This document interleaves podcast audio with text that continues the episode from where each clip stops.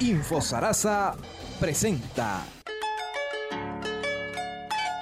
Aquí hubo un, programa que se llamó el Plan Lechero, en donde se le dotaba este, de, unas novillas, de, de, un crédito que eran novillas y un crédito para hacer unas instalaciones, o, este, salas de ordeño, corrales en la finca y asesoría técnica. Pues. Ese plan lechero era para producir la leche para que la proyosa procesara la leche, porque se tenía la planta de procesadora de leche, de pasteurizadora de leche, pero no se tenía la leche.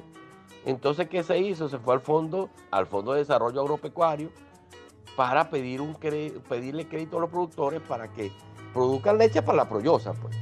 Entonces, allí se hizo ese plan lechero. Eso fue en el año 1979 pero eh, entonces se necesitaba una serie de recaudos y como era invierno, entonces había que, los productores estaban en el campo, estaban en proceso de siembra, estaban eh, este, arreglando, eh, pasando rotativa, en fin, todo eso lo inherente a la, actividad agrícola.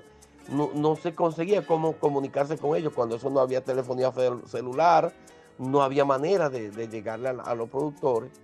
Entonces se iba a la radio pues, y se decía, mira, se le agradece al productor este, Jorge Agobián, allá en, Gavilán, que, se, que, se comunique o que se venga urgentemente a Grodiza para cuestiones inherentes al crédito de, al crédito del plan ganadero, del, plan lechero, pues.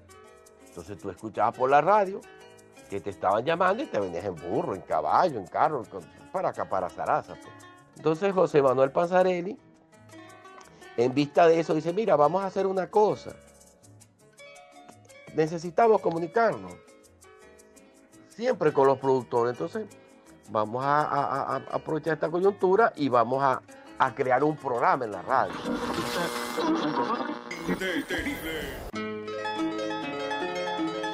Entonces allí la junta directiva nombra a, tres personas, una comisión de tres personas, donde estaba eh, la doctora Josefina Riani, el poeta José Rodríguez Malaspina y el doctor Saez, José Francisco Saez. Esos tres, esos tres son los que los que comienzan el programa Puerta de Golpe. Por la indetenible del llano venezolano, Radio Sarasa, la ciencia integral al día. Indetenible.